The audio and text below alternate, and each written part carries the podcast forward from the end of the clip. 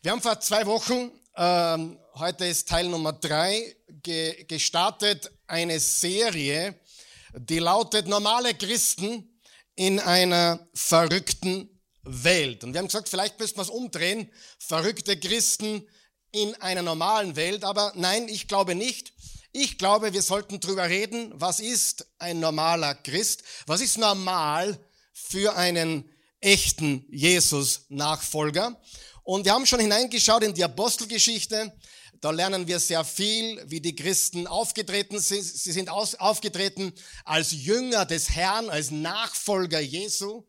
Sie wurden auch bezeichnet als die Heiligen, nicht weil sie so selbst heilig waren, sondern weil sie durch Jesus heilig gemacht worden sind, weil sein Blut für sie mehr als genug ist, alle Sünden wegzuwaschen. Das heißt, Heilige sind nicht Menschen, die bereits gestorben sind. Heilige sind alle Menschen auf der ganzen Welt gestorben oder noch lebendig, die zu Jesus gehören. Also wenn du Jesus vertraust, dann bist du ein Heiliger. Manche haben das nicht gewusst, jetzt weißt du es, aber Heilige sind die, die auf Jesus vertrauen. Und dann haben wir auch gelernt, sie wurden, bevor sie jemals Christen genannt wurden, das Wort Christ kam erst viel später, wurden sie genannt, die, die vom Weg sind, die Anhänger des neuen Weges, die, die vom Weg sind. Warum? Weil Jesus der Weg ist. Und Jesus hat selbst gesagt, ich bin der Weg, die Wahrheit und des Lebens. Und die ersten Nachfolger wurden tatsächlich Anhänger des Weges genannt. Und das ist sehr, sehr entscheidend. Und dann erst drei, vier, fünf Jahre nach der Auferstehung wurden sie zum ersten Mal Christen genannt, weil sie in den Augen der Menschen damals Christus ähnlich waren. Zuerst war es ein bisschen abwertend, ah, die Christen, und dann wurde es immer mehr zu etwas, was äh, Respekt bedeutet. Die, haben, die sind Christen, sie sind wie Christus, sie leben wie ihr Herr und Meister. In der ersten Botschaft vor zwei Wochen haben wir geredet über das Thema Angst und haben gesagt, Angst befreit, das war der Titel der Botschaft. Nachfolger Jesu leben Angst befreit. Wir haben keinen Grund, uns zu fürchten. Wir haben keinen Grund, Angst zu haben. Im Gegenteil, wir leben voller Kraft, voller Liebe und voller Besonnenheit. Lesen wir diesen Vers. 2. Timotheus 1, Vers 7. Denn Gott hat uns nicht, lesen mal laut bitte gemeinsam, denn Gott hat uns nicht gegeben den Geist der Furcht, sondern der Kraft und der Liebe und der Besonnenheit. Sie waren furchtlos, sie waren kraftvoll, sie waren voll mit Liebe, sie waren besonnen, was bedeutet, sie hatten selbstbeherrschtes, diszipliniertes und klares Denken. Ganz wichtig. Und Jesus hat gesagt, fürchtet euch nicht. Das hat er immer wieder und immer wieder und immer wieder gesagt. Und das heißt, wir haben keinen Grund, uns zu fürchten, egal was da draußen passiert. Wir vertrauen ihm. Er ist mit uns alle Tage bis ans Ende der Zeit. Er hat gesagt, ich werde euch nie verlassen. Ich werde euch nie versäumen. Ich bin mit euch egal was kommt. Und das sollten wir immer vor Augen halten. Egal wie dunkel es wird, vielleicht kommen auch wieder mal bessere Zeiten, aber unser, unser Zustand hängt nicht davon ab, wie unsere Umstände gerade ausschauen. Das war die erste Botschaft, angstbefreit. Die zweite Botschaft, und da will ich heute anknüpfen, ist der Weg des Kreuzes. Der Weg des Kreuzes. Im Lukas 9 hat Jesus Folgendes gesagt, und zwar zu allen. Da steht, und zu allen sagte er. Was hat Jesus gesagt? Schau genau hin. Wenn jemand mein Jünger sein will. Wer will sein Jünger sein? Ja? Wer will sein Nachfolger sein? Wer will sein Anhänger sein. Ja? Wer will nicht nur die Worte reden oder vielleicht auch nur glauben, wer will wirklich sein Jünger sein? Und er sagt, wenn jemand mein Jünger sein will, dann muss er sich selbst verleugnen, das eigene Ich verleugnen und dann er muss täglich, unterstreicht ihr täglich, sein Kreuz aufnehmen und mir folgen. Täglich. Warum täglich? Weil wir jeden Tag ich zumindest, du wahrscheinlich auch, jeden Tag sind wir versucht, den Weg des Kreuzes zu verlassen. Stimmt's nicht? mein eigenes Reich zu bauen, die Ich AG zu bauen, ich, mich, mein, mir, wir vier. Ja, all das ist jeden Tag ein Thema, bei mir zumindest, bei euch auch. Jeden Tag, was kann ich für mich tun? Was ist für mich drinnen? Was bringt mir das? Und das ist die große Versuchung und drum jeden Tag den Weg des Kreuzes gehen und unser Kreuz aufnehmen, täglich sein Leben, sich selbst, sein Ich, sein Ego zu verleugnen. Wer von euch hat schon gemerkt, das ist genau das Gegenteil von dem, was die Welt uns sagt. Aber wer von euch glaubt, dieser Weg ist besser? Und hat auch bessere Konsequenzen oder bessere Auswirkungen oder vielleicht sogar macht dieser Weg glücklicher, ich glaube auf jeden Fall mehr Freude, mehr Frieden und alles, was dazugehört. Aber jetzt pass bitte gut auf. Denk mit mir mal kurz mit, ja? Äh, da, wenn ich zum David immer sage, du, du musst denken, dann sagt er immer, womit? Aber das ist ein anderes Problem, richtig? Wir denken, weil wir, wir haben einen Kopf, richtig? Wir wissen womit. Gott hat uns einen Kopf gegeben, ein Denken gegeben. Aber denke mal mit, da steht, wenn jemand mein Jünger sein will, dann muss er sich selbst verleugnen und er muss täglich sein Kreuz, unterstreicht ihr, sein Kreuz auf sich nehmen. Hier ist was Spannendes. Pass auf jetzt, jetzt kommt's. Das sagte er, bevor er, sag mal bevor, bevor er am Kreuz für uns starb. Jetzt denken wir mit die Jünger mit. Die hatten noch gar keine Vorstellung von einer Kreuzigung. Zumindest nicht von Jesus. Kreuzigung war allgegenwärtig. Tausende und Abertausende Menschen wurden vom römischen Reich gequält an einem Kreuz. Das war etwas für die schlimmsten, der schlimmsten, der schlimmsten Verbrecher. Aber keiner dachte zu diesem Moment, aha, Kreuzigung, Jesus, Erlösung. Das war noch weit in der Zukunft. Seid ihr mit mir? Ganz, ganz wichtig. Wie Jesus das sagte, war sein Kreuzestod für unsere Erlösung noch gar kein Thema. Es war noch in der Zukunft. Jetzt musst du dir vorstellen, was die Jünger gehört haben. Die haben nicht gehört, ah, Kreuz, Erlösung, ewiges Leben. Nein, gar nicht. Die glaubten, dass Jesus nach Jerusalem ziehen würde, seinen rabbinischen Mantel abwerfen würde, eine Krone aufsetzen würde und endlich aufräumen würde als Politiker. Das dachten sie. Deswegen folgten sie. Sie glaubten, dass das Gleiche passieren würde, was die Römer mit den Griechen gemacht haben oder die, die Griechen mit den Medo-Persern oder die Medo-Perser mit den Babyloniern, nämlich das Reich an sich zu reißen in normaler Manier, wie es alle tun. So wie es du tust und ich tue am Arbeitsplatz. Wer hat Recht? Wer hat Macht? Wer die Macht hat, wer das Gold hat, macht die Regeln. Aber das ist nicht der Way of Jesus. Der Weg Jesu ist ein anderer. Aber jetzt pass bitte auf. Du musst dir vorstellen, was die Jünger gehört haben. Wie er sagt, nehmt euer Kreuz auf euch. Die dachten an keine Erlösung am Kreuz. Die gab's noch nicht. Sagen wir wach. Die sahen das Kreuz lediglich als der größte Verlust, den es geben kann. Und genau das meint Jesus hier. Wenn du in meinem Reich gewinnen willst, dann musst du dich bewusst zum Verlierer machen. Das ist ganz entscheidend. Warum? Wie können wir glückliche Ehen führen? Indem beide gerne verlieren. Amen. Indem beide nachgeben. Indem beide nicht recht haben müssen. Wenn wir bewusst und absichtlich verlieren, dann sind wir keine Verlierer. Im Gegenteil, wir sind ganz große Gewinner und es braucht ganz viel Stärke. Stimmt das? Das ist ganz, ganz wichtig. Ich will, dass du siehst, die Botschaft vom Kreuz, von der Jesus hier spricht, ist komplett konträr zum Weg der Welt. Das, der Weg des Kreuzes ist komplett anders als der Weg dieser Welt. Der Weg des Kreuzes ist, ich lege mein Leben nieder. Er sagte das, bevor er am Kreuz starb und zu einer Zeit, wo das Kreuz kein Schmuckstück war. Niemand trug ein Kreuz. Das wäre so, wenn du heute einen elektrischen Stuhl tragen würdest. Oder keine Ahnung, ein, Seil, mit dem du dich erhängst. Wirklich, du musst dir das Bild nicht vorstellen. Das Kreuz war ein Instrument der größten Qual und der schlimmsten Hinrichtung und der, der blamalsten, äh, blamabelsten Darstellung von, von schrecklich, die es gibt. Ganz, ganz schlimm. Und er sagte, wenn du bei mir gewinnen willst, musst du dein Kreuz auf dich nehmen.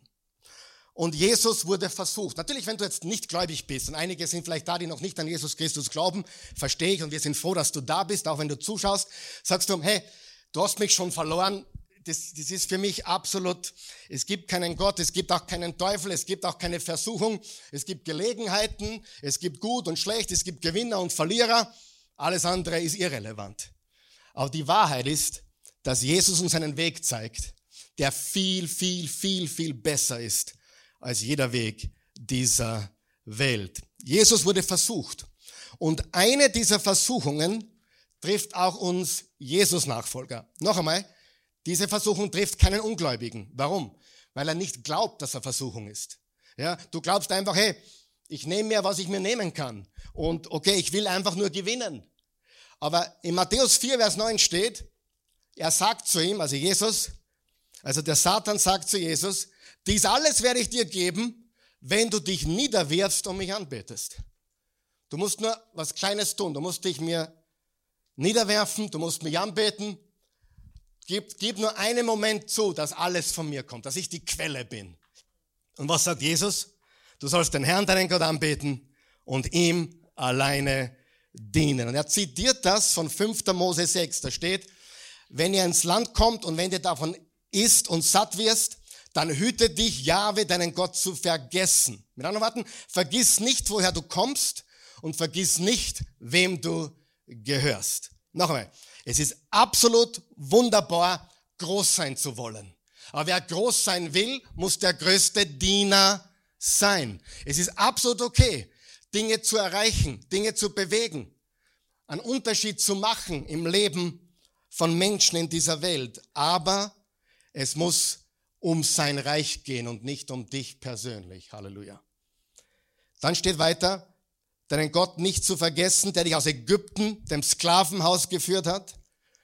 Jahwe, deinen Gott sollst du fürchten, ihm sollst du dienen und bei seinem Namen sollst du schwören. Wem sollten wir fürchten? Gott alleine.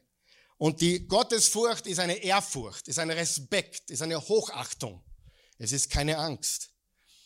Und was für mich so spannend ist, ist das Heilmittel, das Heilmittel gegen Angst, das Heilmittel gegen Furcht, schreibt es bitte auf, das kommt jetzt. Das Heilmittel gegen Furcht, bist du da? Das Heilmittel gegen Furcht ist Gottesfurcht. Das ist total paradox, aber es ist die Wahrheit. Das Heilmittel gegen Furcht ist die Gottesfurcht. Gott an seinen Platz zu geben, Nummer eins zu machen, das ist das Heilmittel gegen Furcht, gegen Angst. Und der Weg des Kreuzes. Jesus kam, um uns einen vollkommen neuen Weg zu zeigen. Und der Weg lautet, wenn ich schwach bin, bin ich stark. Sagen wir das gemeinsam. Wenn ich schwach bin, bin ich stark. Sich selber schwach zu machen. Und ich habe das letzte Woche gesagt, ich sage es noch einmal. Du kannst Menschen mit deiner Schwäche mehr helfen, wie mit deinem Überdrüber sein. Wenn du Schwäche zeigst, wenn du dich vulnerabel gibst, wenn du dich verletzlich zeigst, dann kannst du Menschen viel besser abholen, ihnen weit besser helfen, als wenn du immer alles weißt und immer perfekt bist. Wir helfen Menschen oft viel mehr durch unsere Schwachheit als durch unsere Stärke. Die richtige Stärke, Schwäche zu zeigen. Wer von euch glaubt, das braucht echte Stärke. Echte Stärke. Und wenn du schon mal einem demütigen Menschen begegnet bist, das ist heutzutage leider sehr schwer, dann weißt du, dieser Mensch hat keinen Geltungsdrang, der muss sich nicht wichtig machen. Äh, er hört auch zu, wenn er kritisiert wird. Das ist alles sehr schwer für uns. Aber Stolz schaut immer, dass es abwehrt. Alles, was gegen einem kommt. Bereit sein zu verlieren, macht dich nicht zu einem Verlierer. Im Gegenteil. Es macht dich mehr wie deinen Retter, wie Jesus. Er war bereit, alles niederzulegen. So, jetzt kommen wir zum heutigen Titel und der lautet Kein Haschen nach Wind. Kein Haschen nach Wind. Ich wollte jetzt lustig sein, ist daneben gegangen, sorry. Ihr wollt mir nicht helfen aber es macht nichts, ich kann damit leben. Ich kann mich auch ein bisschen lächerlich machen selber, ist überhaupt kein Problem. Aber kein Haschen nach Wind. Und diesen Vers habe ich aus Prediger 1, das ist Kohelet 1 im Alten Testament, äh, geschrieben vom weisesten Mann, der je gelebt hat. Ich sage deswegen Mann, vielleicht gab es auch eine Frau, die noch weiser war, ich habe keine Ahnung. Aber auf jeden Fall, der weiseste Mann, der je gelebt hat, sagt Folgendes. Übrigens, dieser Salomo hat drei Bücher geschrieben. Er hat das Hohelied geschrieben, als er verliebt war. Dann hat er geschrieben die Sprüche Salomo auf dem Höchststand seines Königreichs. Und dann hat er am Ende seines Lebens, als er komplett ernüchtert war von allem, was er probiert hat, hat er den Prediger geschrieben. Er hat alles probiert. Lies einmal Prediger, sind zwölf Kapitel, geht nicht, dauert nicht so lange. Und da steht im Vers 14, ich habe alles Arbeiten beobachtet, das unter der Sonne betrieben wird. Und siehe da, alles war nichtig und ein Haschen nach Wind. Man kann es nicht greifen. Man kann den Wind nicht einfangen. Wer von euch weiß das schon? Egal was du probierst, es reicht am Ende des Tages, eh, es ist nicht genug. Egal ob es um Geld geht oder Macht geht oder um Frauen geht oder um Sex geht, egal was es ist, es ist never enough, stimmt's? Und das, du kannst es nicht einfangen. Du kannst den Wind nicht einfangen. Es ist wie ein Haschen nach Wind. Und das ist der Grund, warum so viele unzufrieden sind. Unzufriedenheit ist kein äh, Dilemma, was die Armen haben. Das haben die Reichen genauso, oder? Vielleicht sogar manchmal mehr. Unzufriedenheit ist nicht etwas, was nur du erlebst, sondern es erlebt jeder. Der beste Tennisspieler der Welt erlebt es, wenn er das Finale nicht gewinnt. Ist er kaputt, obwohl er schon 23 Mal gewonnen hat. Versteht ihr? Es ist nie genug. Man will immer mehr. Und dieses Haschen nach Wind führt zu Unzufriedenheit, immer mehr, die Jagd nach mehr, konkurrieren, Konkurrenzkampf, rivalisieren, vergleichen. Wer von euch kennt aber Vergleicher? Wir vergleichen uns mit Menschen, die gar nicht wissen, dass es uns gibt. Wir sind in einem Wettlauf mit Menschen, die gar nicht wissen, dass wir in einem Wettlauf sind. Ich sage euch eines, das Problem ist, man kommt nie an. Es ist ein Lauf, ein Kampf, den man nicht gewinnen kann. Und deswegen ist das Symbol unseres Glaubens kein Schwert, keine Krone, keine Zielflagge, sondern das Symbol unseres Glaubens ist ein Kreuz. Der Weg des Kreuzes. Der Lauf der Welt ist nicht zu gewinnen, das versichere ich euch. Ich habe schon zu viele Beerdigungen gemacht, um zu wissen, du kannst den Weg der Welt nicht gewinnen. Und ich kann euch noch etwas sagen. Wenn man dann bei der Beerdigung versucht, Gutes zu finden oder den Menschen zu feiern für das, wer er war oder ist, geht es nicht darum, wie viel Geld am Konto war oder ist. Da geht es darum, welchen Charakter er oder sie hatte. Und vor allem geht es darum, wie viel er gegeben, hinterlassen, also gegeben als Person und beigetragen hat in unserer Welt. Und du sagst, naja, da habe ich noch ein bisschen hin zu diesem Tag. Glaub mir, die Zeit vergeht schneller, als du glaubst. Und ich weiß auch eines, die Todesrate in Österreich ist bei 100 Prozent. Sogar im Burgenland, Niederösterreich, egal wo du zu Hause bist. Es sterben alle und du nimmst dann nichts mit. Und glaub mir, wenn du da am Sterbebett legst, ist dir völlig egal, wie viele Tage du im Büro verbracht hast. Ist dir völlig egal, ob du drei Millionen liegen hast oder nur drei Euro. Es ist dir völlig egal. An dem Tag geht es nur um eines. Was habe ich hinterlassen? Was habe ich beigetragen? Was habe ich gegeben? Welchen Unterschied habe ich in dieser Welt gemacht? Und drum, ganz wichtiger, wichtiger Tipp, stelle Beziehungen immer über Materie. Menschen sind immer wichtiger als Geld. Amen. Amen. Ganz, ganz wichtig. Du nimmst nichts mit. Es ist das Kreuz und es ist ein Lauf und ein Kampf in der Welt, den man nicht gewinnen kann, egal wie du heißt, egal was dein Name ist, egal wie viel du hast, ob du, ob du Mateschitz heißt oder Kurz oder Pilsel oder Huber, es ist völlig egal. Der Weg der Welt ist nicht zu gewinnen. Du wirst am Ende nicht eine Ziellinie haben, sondern es, wird, es, es ist nie genug, es reicht nie. Nie. Schauen wir uns an, 1. Korinther 1, Vers 17, da legen wir los. Da steht, denn Christus hat mich nicht gesandt zu taufen.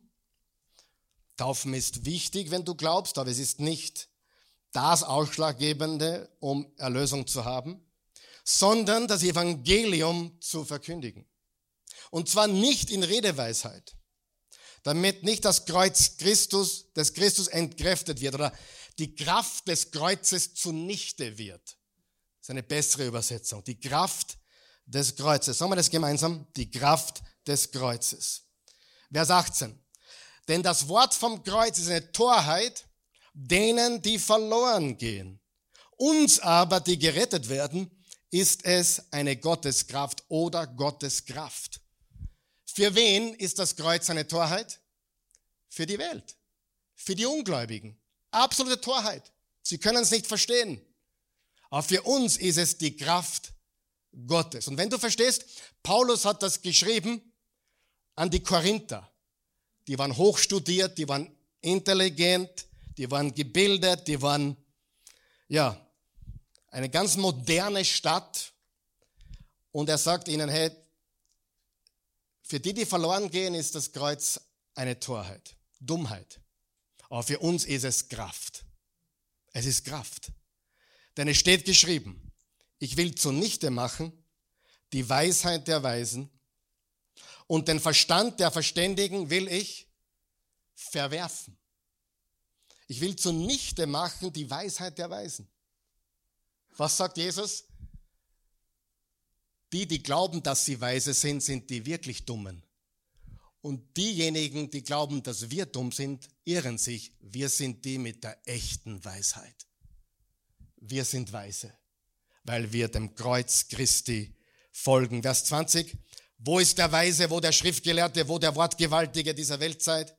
Hat nicht Gott die Welt, hat nicht Gott die Weisheit dieser Welt zur Torheit gemacht? Liebe Freunde, die Weisheit der Welt ist Torheit.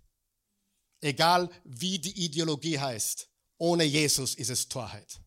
Egal ob du links oder rechts oder Mitte, ist völlig egal. Ohne Gottes Furcht ist es Torheit. Und hier ist, was ich uns sagen möchte heute, ist, es ist so leicht zu glauben für uns Jesus-Nachfolger, für uns Christen, wir sind im Strom mit Jesus, obwohl wir in Wirklichkeit im Strom mit der Gesellschaft und mit dem Zeitgeist sind. Weißt du das? Viele Jesus-Leute, Christen, sie tragen ein Kreuz, sie haben eine Bibel, sie lesen die Bibel vielleicht auch, aber in Wirklichkeit sind sie voll im Strom dieser Gesellschaft und im Zeitgeist mitten drinnen.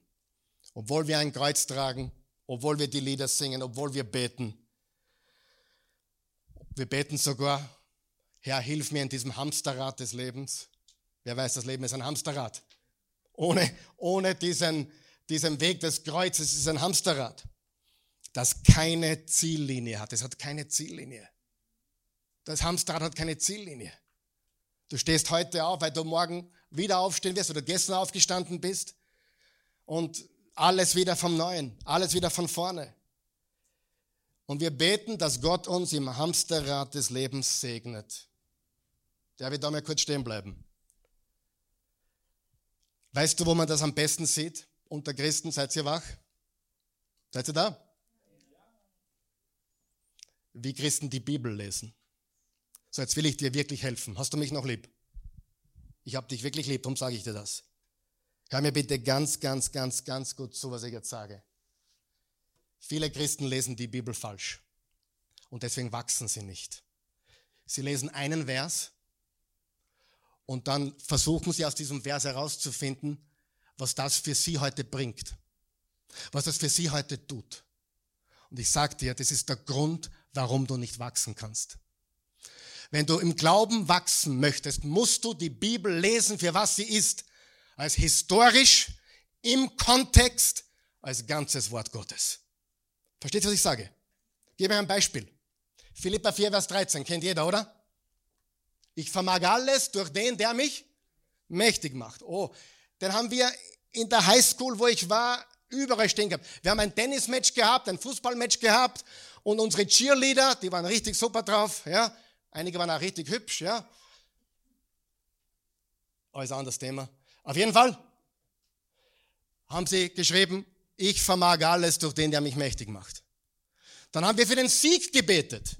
Das Problem war, die andere christliche Schule hat auch für den Sieg gebetet. Es kommt darauf an, wer besser gebetet hat, oder?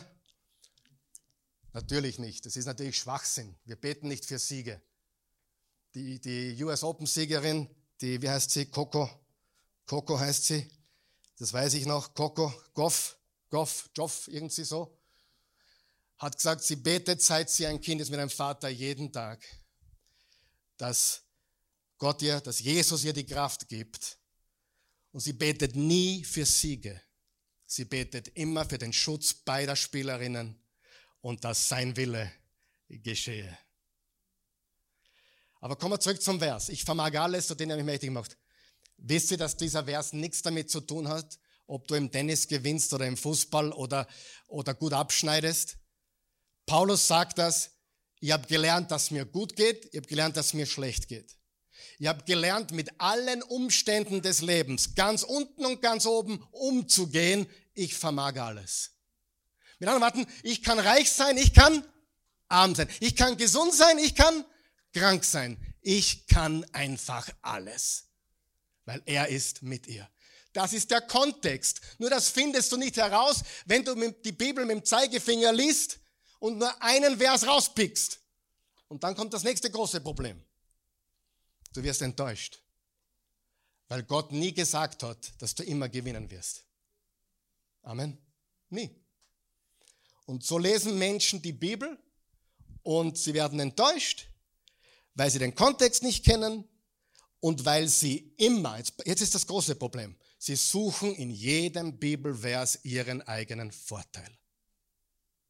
Sie suchen in jedem Bibelvers ihre Heilung, ihr Wunder, ihren Vorteil. Und bei allem Respekt, darum geht es nicht. Es geht um sein Reich, seine Absichten seine Pläne für unsere Welt. Amen. Das ist sehr, sehr wichtig. So viele haben falsche Erwartungen und darum studieren wir hier die Bibel Vers für Vers. Kommen wir am Mittwoch vorbei, da lernst du das genau. Warum ist das so schädlich? Weil wir einen Bibelvers nehmen und dann stellen wir uns die Frage, was bringt mir dieser Bibelvers? Und dann denken wir genauso wie die Welt. Das nennt man dann Persönlichkeitsentwicklung. Hol dir, was dir zusteht. Nimm dir, was du brauchst. Bei allem Respekt, das ist nicht der Weg des Kreuzes. Das ist der Weg dieser Welt. Und viele Christen lesen die Bibel, wie wenn es der Weg dieser Welt wäre. Drum, nimm ein Bibelbuch, lese von A bis Z und studiere es innig und du wirst Wunder erleben in deinem Leben. Nicht, weil du danach suchst, sondern weil du ihn kennenlernst. Wir denken wie die Welt. Ist es böse, wenn ich sage, viele Christen denken wie die Welt? Ist das böse? Das eigene Reich, die Ich AG, ich, mich, meiner, mir, Haschen nach Wind, eigener Weg, Wichtigmacherei, Geltungsdrang. Wir tragen zwar ein Kreuz und beten, dein Reich komme und dein Wille geschehe, aber eigentlich suchen wir beim Lesen der Bibel unseren eigenen Vorteil. Sein Leben niederzulegen ist keine Schwäche. Es braucht Stärke, es braucht Power, es braucht unnatürliche Power, es braucht übernatürliche Kraft, es braucht Auferstehungskraft. Und wenn man das, das im Leben eines Menschen sieht, bleibt man stehen und schaut. Man sieht das so selten. Man bewundert so einen Menschen, der sein Leben niederlegt und Jesus folgt. Stimmt es? Man bewundert so einen Menschen.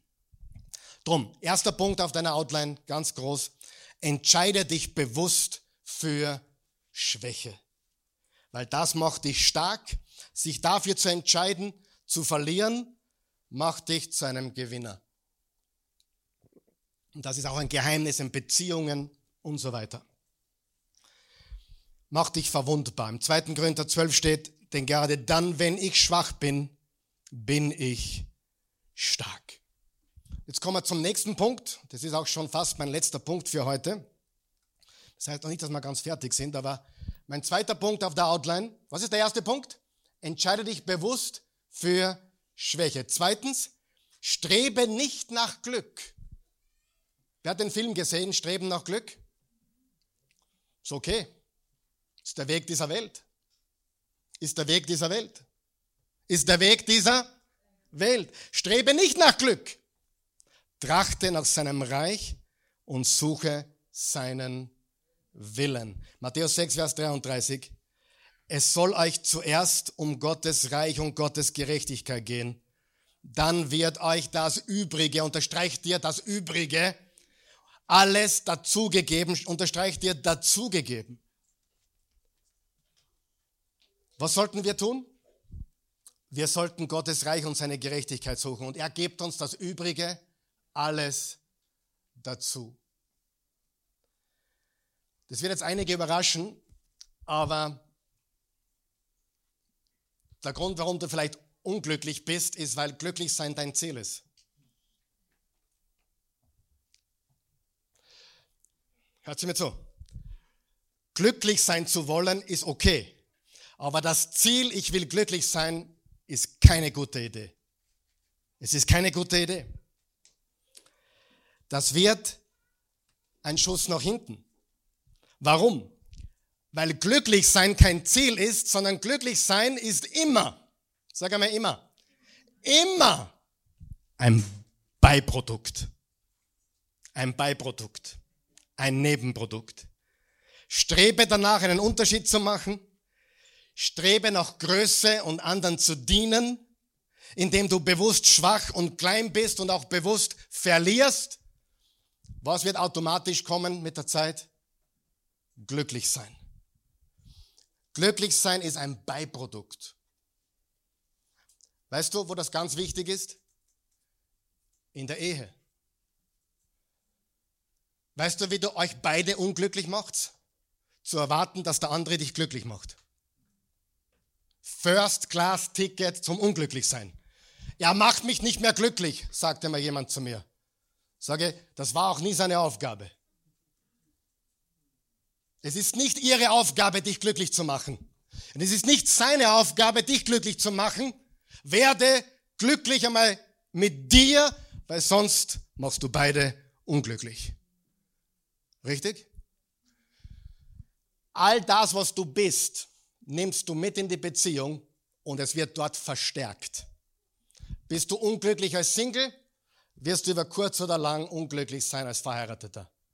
Du musst lernen, dass Glücklichsein kein Ziel ist, sondern ein Nebenprodukt, ein Beiprodukt. Und zwar, wenn wir Reich Gottes, wenn wir dem Reich Gottes folgen und dem König Jesu, du hast zwei Möglichkeiten, die Königreiche dieser Welt oder Gottes Reich mit König Jesu. Das ist der Weg Jesu. Das ist der Weg eines Jesus-Nachfolgers. Das ist der bessere Weg. Das klingt wie Torheit, oder? Klingt total wie Torheit. Aber schauen wir noch mal genau hin, Vers 18 im ersten Korinther. Denn das Wort vom Kreuz ist eine Torheit denen, die verloren gehen. Uns aber, die wir gerettet werden, ist es Gottes Kraft oder eine Gottes Kraft oder die Kraft Gottes was ist eine Torheit für die Welt? Die Botschaft vom Kreuz. Für wen ist es eine Torheit? Für die, die verloren gehen. Dass jemand für uns am Kreuz starb und dass jemand sein Kreuz auf sich nimmt und ihm nachfolgt, ist für diese Welt eine Torheit. Und es ist die Kraft Gottes, die alles verändern könnte. Wenn wir unsere Welt verändern wollen, dann nicht, dass wir dogmatisch sind, über Politik oder dogmatisch sind, auch über manche Bibelverse, wo es sich nicht lohnt, dogmatisch zu sein. Wenn wir diese Welt gewinnen wollen, dann müssen wir den Weg des Kreuzes antreten. Weil die Welt wird sehen, sie wird schauen und sie wird staunen, weil sowas haben sie nicht gesehen. Amen. Und leider leben die meisten von uns im Strom der Gesellschaft, im Strom der Zeit, im Strom dieser Welt. Sie lassen sich treiben, aber echte Jesus-Nachfolger schwimmen und gehen gegen den Strom. Liebe Freunde, das Kreuz, die Botschaft vom Kreuz, der Weg des Kreuzes ist eine Einladung. Eine Einladung, nicht an dem festzuhalten, nicht an dem festzuhalten, was man nicht behalten kann. Die Menschen halten an Dingen fest, die sie nicht behalten können. Und wir kommen leer in die Welt. Wir kommen mit offenen Händen in die Welt. Und wir gehen genauso wieder hinaus. Der Weg der Welt funktioniert einfach nicht. Es ist ein Haschen nach Wind. Es gibt keine Ziellinie. Diesen Weg, dieses, diesen Lauf kann man nicht gewinnen. Viele von uns tragen ein Kreuz. Viele von uns haben eine Bibel. Viele von uns lesen die Bibel. Viele von uns sagen, ich habe Jesus. Aber wir laufen in dieselbe Richtung wie die Welt. Schau dich um. Und mir ist es so bewusst geworden, wieder vor ein paar Tagen, ich höre das immer wieder, zum Beispiel höre ich, ja, die Moslems oder die Mormonen oder die Zeugen Jehovas, ich habe hohen Respekt für sie. Die stellen sich da sechs Stunden an die, an die Kreuzung oder die, die, die leben das wirklich viel ernster wie wir. Das heißt nicht, dass es richtig ist. Aber ganz ehrlich, es ist ein ganz schlimmes Zeugnis, wenn, wenn zwischen uns und der Welt kein Unterschied ist. Das ist ganz, ganz schlecht. Das Kreuz ist die Botschaft unserer Erlösung. Das Kreuz ist der Weg, wie wir leben sollen, nämlich das Reich Gottes jetzt zu leben. Das ist eine tägliche Entscheidung und es bedeutet Veränderung zu leben. Wisst ihr, was mich so frustriert manchmal? Ich mache viele Hochzeiten oder habe viele Hochzeiten gemacht eigentlich so viele wie Beerdigungen. Ich mache Hochzeiten lieber, muss ich sagen. Obwohl das nicht immer stimmt. Bei Beerdigungen kann man viel besser verkünden. Da hören die Leute viel besser zu. Bei der Hochzeit hören sie einfach nicht zu. Das ist ganz komisch. Die sind schon irgendwo anders mit den Gedanken. Da hören sie nicht zu. Bei der Beerdigung hört dir jeder zu. Ich liebe es, dort das Evangelium zu verkündigen. Aber hier ist, was mich total frustriert. Bei einer Hochzeit. Ich wurde neulich gefragt, Karl Michael, die Trauungen, die du gemacht hast, die sind alle noch beieinander, oder? Sage ich, schön wär's. Was? Du hast Leute getraut, die jetzt geschieden sind? Leider viel zu viele. Viel zu viele. Leider ist die Scheidungsrate unter Christen nicht viel geringer wie in der Welt. Leider. Bei Menschen, die gemeinsam die Bibel lesen, gemeinsam beten und gemeinsam den Gottesdienst besuchen, ist sie unter 1%. Wenn diese drei zusammenspielen. Sonst ist sie bei 50% wie bei allen anderen. Aber hier ist, was mich so frustriert. Die sitzen da vor mir und wir predigen das Wort Gottes und ich sage ihnen alles, was ich ihnen sagen muss. Und die glauben irgendwie, jetzt sind sie angekommen. Und ich sage euch was, der Hochzeitstag ist kein Ankommen, sondern dein schönsten Tag, den, du erleben wirst auf dieser Erde. Ab jetzt geht's nur mehr bergab. Da sagen wir uns einmal ganz ehrlich. Das ist doch der schönste Tag im Leben einer, einer Braut, eines, oder? Vielleicht sind die nächsten Tage wunderschön, aber ganz ehrlich, diesen Tag erlebst nie wieder so, oder? Das ist der schönste Tag. Dann geht's abwärts. Und die sitzen vor mir und das frustriert mich so. Die glauben, das ist das Ende, jetzt sind wir angekommen. Nein, ihr seid nicht angekommen, jetzt fangen sie erst an. Und das Gleiche frustriert mich so, wenn ich Leute taufe. Ich bin draufgekommen, ehrlich, ich, ich, taufe Leute gerne, weil das das Symbol des Glaubens ist auch, dass wir mit Christus gestorben sind und begraben sind und auferstanden sind. Äh, es ist ein wunderbares Zeichen, es rettet niemanden, wenn du nicht glaubst, wirst nur nass. Aber weißt du, wie oft ich das erlebt habe? Jeden, jeden Sonntag sind sie im Gottesdienst über Jahre. Dann wollen sie sich taufen lassen.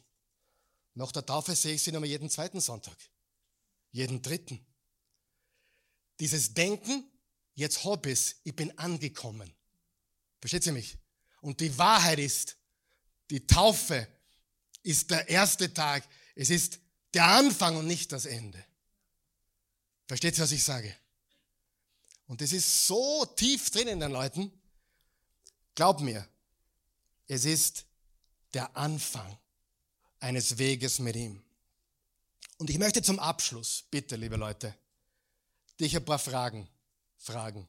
Erstens, wie würde dein Leben aussehen, wenn du das Reich Gottes lebst?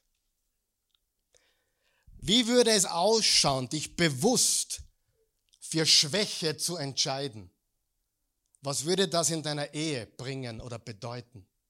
Sich bewusst für Schwäche zu entscheiden, nicht recht haben müssen, nachgeben zu können, loslassen zu können, zu vergeben, egal was war. Wie würde es ausschauen, dich zu entscheiden, zu verlieren, absichtlich zu verlieren, Und bevor du mich was sagen hörst, was ich nicht gesagt habe, bitte aufpassen. Wenn du missbraucht wirst oder geschlagen wirst oder wenn du Dinge erlebst, die nicht sein dürfen. Versteht ihr, was ich meine? Davon rede ich nicht. Da muss eine Frau sich in Sicherheit bringen, vielleicht auch die Kinder, davonlaufen. Vergeben heißt nicht, alles über sich ergehen zu lassen. Amen. Aber ich rede nicht über diese Extreme, ich rede vom normalen Leben. Was würde es bedeuten, wenn du nicht gewinnen musst? Wenn du nach seinem Reich trachtest, seinen Willen suchst, dich entscheidest, ich lasse sie heute gewinnen. Es ist nicht wichtig. Ich brauche darauf nicht reagieren. Ich liebe sie trotzdem. Dich bewusst dafür entscheiden, den Weg des Kreuzes zu gehen, schwach zu sein den anderen den Vorrang zu geben. Ich brauche nicht zur Geltung kommen. Ich kann gerne der Verlierer sein, wenn es dem Größeren dienlich ist. Wie wird das ausschauen? Wer glaubt, dort liegt Kraft? Wer glaubt, das braucht Bauer? Der Kollege in der Firma behauptet, es ist seine Idee, und du weißt ganz genau, es ist deine Idee und du lässt ihn einfach gewinnen. Und später kommen eh alle drauf, wer der Gescheite ist in der Firma. Amen. Was würde passieren, wenn du nicht gewinnen musst? Wenn du nicht Recht haben musst? Wenn du nachgeben kannst? Wenn du dein Kreuz auf dich nimmst? Wie wird das ausschauen? Das braucht sehr, sehr viel Kraft. Und meine Abschlussfrage, bevor wir beten. Wirst du dein Leben niederlegen? Wirst du dein Leben geben? Oder wirst du weiter nach dem Wind haschen?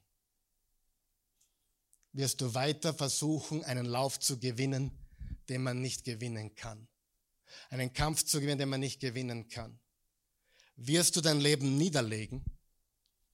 Wirst du dein Leben geben? Oder wirst du weiter nach dem Wind haschen? Stehen wir bitte gemeinsam auf.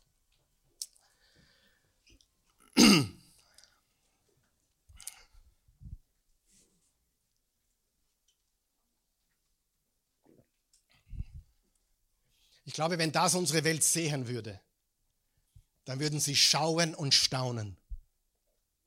Wer glaubt das auch? Schauen und staunen. Was hat Jesus gesagt? Daran wird die Welt erkennen, dass ihr meine Jünger seid, wenn ihr Liebe habt untereinander. Nicht, wenn ihr immer recht habt oder weil ihr so gescheit seid, sondern weil ihr euch untereinander liebt. Wenn du verheiratet bist, dann lebe das. Mach dich bewusst zum Verlierer, zum Schwächeren, gib nach. Freunde, das funktioniert. Wer glaubt, dass das funktioniert? Hundertprozentig. Wir sind jetzt im 33. Jahr Ehe und im 35. Jahr, dass wir zusammen sind. Manche sind nicht, einmal so alt, ja. Und ich sage dir ganz ehrlich, es ist ein Wunder, dass wir zusammen sind. Es ist ein Wunder, dass wir noch verheiratet sind. Und wisst ihr, wie das Wunder heißt? Vergebung. Das Wunder heißt Vergebung. Das Wunder heißt loslassen. Und ich habe, wenn ich so zurückblicke auf unsere Zeit, wo wir verheiratet sind, dann habe ich immer wieder gesehen, wo, wo Sturheit herrscht. Wer kennt euch kennt Sturheit? Und Sturheit führt nirgendwo hin, außer zu noch mehr Sturheit und zu mehr Problemen. Weil man lernt nachzugeben und, und das Kreuz auf sich nimmt wie Jesus. Ich sag dir was. Egal wie groß das Problem, und hier ist die Voraussetzung, egal wie groß das Problem, wenn zwei demütige Menschen zusammenkommen, zwei demütige, nicht einer, wenn beide Seiten mit Demut kommen, kann jedes Problem gelöst werden. Voraussetzung ist Demut. Wenn einer stolz ist, ist es ganz schwierig. Wenn beide stolz sind, ist es sowieso schwierig. Aber wenn Demut auf Demut trifft, ist fast nichts unlösbar. Ja? Wenn wir ein Problem haben miteinander und wir sind beide demütig, dann legen wir unsere Waffen nieder, wir legen unseren Kampf nieder und wir finden uns in Jesus wieder, der uns gezeigt hat, wie es geht. Ich habe jetzt die Zeit nicht dazu, aber im Johannes 13 steht, dass Gott der Vater Jesus nochmal verdeutlicht hat, dass er ihm alle Macht, wie viel Macht? Alle Macht gegeben hat. Und dann steht weiter, daraufhin nahm Jesus ein Handtuch und eine Schüssel und wusch ihnen die Füße. Interessant, der, der Konnex. Zuerst wird ihm nochmal richtig deutlich und bewusst, ich habe alle Macht. Wie benimmst du dich, wenn du weißt, du bist der Mächtigste im Raum? Wie benimmst du dich, wenn du weißt, du bist der Reichste weit und breit? Jesus erkannte noch einmal, er wusste es immer, aber irgendwie wurde ihm das nochmal richtig bewusst, ich bin der, der alle Macht hat. Und dann steht, er nahm eine Schüssel und ein Tuch und er wusch ihnen die Füße Jetzt schnall dich an. Jesus wusch Judas seine Füße. Er wusch Judas seine Füße. Und vielleicht wäre das eine gewaltige, gewaltige Sache, wenn du es zusammenbringst. Einem Feind, einem Gegner, jemand, der absolut dir nur Probleme macht, sagst, hey, ich lass dich gewinnen. Ich lege alles nieder und ich nehme mein Kreuz auf mich. Das ist nicht Schwäche. Das ist ultimative Stärke. Halleluja. Beten wir. Vater im Himmel, ich danke dir. Ich danke dir so sehr für diesen, diesen Tag. Dies ist der Tag, den du gemacht hast. Wir wollen uns freuen und fröhlich sein. Wir wollen dir Danke sagen für alles, was du für uns getan hast. Und Gott, wir haben alle so viel im Reich Gottes auch gesehen. So viel Wichtigtuer, so viel Geltungsdrang, so viel ja, Rechthaberei, auch im Reich Gottes. Wir wollen nicht so sein. Wir wollen uns bewusst für Schwäche, für, für Verlieren entscheiden, weil, weil dadurch sind wir die wirklichen Gewinner und es zeigt, wie stark wir wirklich sind durch dich. Wenn du hier bist heute, du musst wissen, du hast es hier in diesem Raum mit Menschen zu tun, die sind alle in Wirklichkeit schwach und Sünder und ich bin um nichts besser wie du, glaub mir das. Frag meine Frau, die wird das gerne sagen. Bin um nichts besser. Ich muss mich immer wieder erinnern, dass, dass im Wort Gottes steht und Gott benutzt einen Esel, um zu dem, dem einen Mann da zu sprechen. Wenn du hier bist und du hast keine Beziehung zu Jesus Christus, und ich weiß, ich kenne die Einwände, eine weitere Religion. Ich sage Ihnen, nein, das ist keine weitere Religion. Wir haben es mit einem historischen Glauben zu tun. Ein leeres Grab. Er ist auferstanden. Kein Religionsgründer ist auferstanden. Jesus Christus lebt. Er hat den Tod besiegt und wurde von knapp tausend Menschen gesehen. Die Bibel sagt, wenn du mit dem Mund bekennst, Jesus ist Herr, mit dem Herzen an seine Auferstehung glaubst, bist du gerettet. Mit dem Munde bekennen, Jesus ist Herr, mit dem Herzen an seine Auferstehung glauben und du bist gerettet. Wenn du das möchtest, bete mit uns. Wir helfen dir zu beten. Bete dieses Gebet. Guter Gott, liebender Gott, himmlischer Vater, unser Vater im Himmel, ich komme zu dir, wie ich bin. Ich bin ein Sünder in Not eines Retters. Ich bekenne jetzt, dass du, Jesus, für meine Sünden gestorben bist, dass du am Kreuz meine Schuld getilgt hast dass du alles ans Kreuz getragen hast. Du hast dich so erniedrigt. Du hast meine Strafe auf dich genommen, weil du ein liebender Gott bist und ein gerechter Gott bist. Hast die Strafe selbst für mich bezahlt. Ich glaube von ganzem Herzen, du Jesus bist der Sohn Gottes Du bist der Messias. Du bist der Christus. Du bist auferstanden. Du lebst. Lebe jetzt in mir. Sei mein Herr. Sei mein Erlöser. Sei mein König. In Jesu Namen. Ich gehöre jetzt ganz dir. Amen. Wenn du das gebetet hast, bist du ein Kind Gottes geworden. Das Alte ist vergangen, Neues ist geworden, du hast Vergebung der Sünden. Und jetzt möchte ich, dass wir als Jesus-Leute beten, als Christen beten, okay? Weil viele von uns schwimmen mit dem Strom der Welt, der Gesellschaft, der Zeit. Aber wir wollen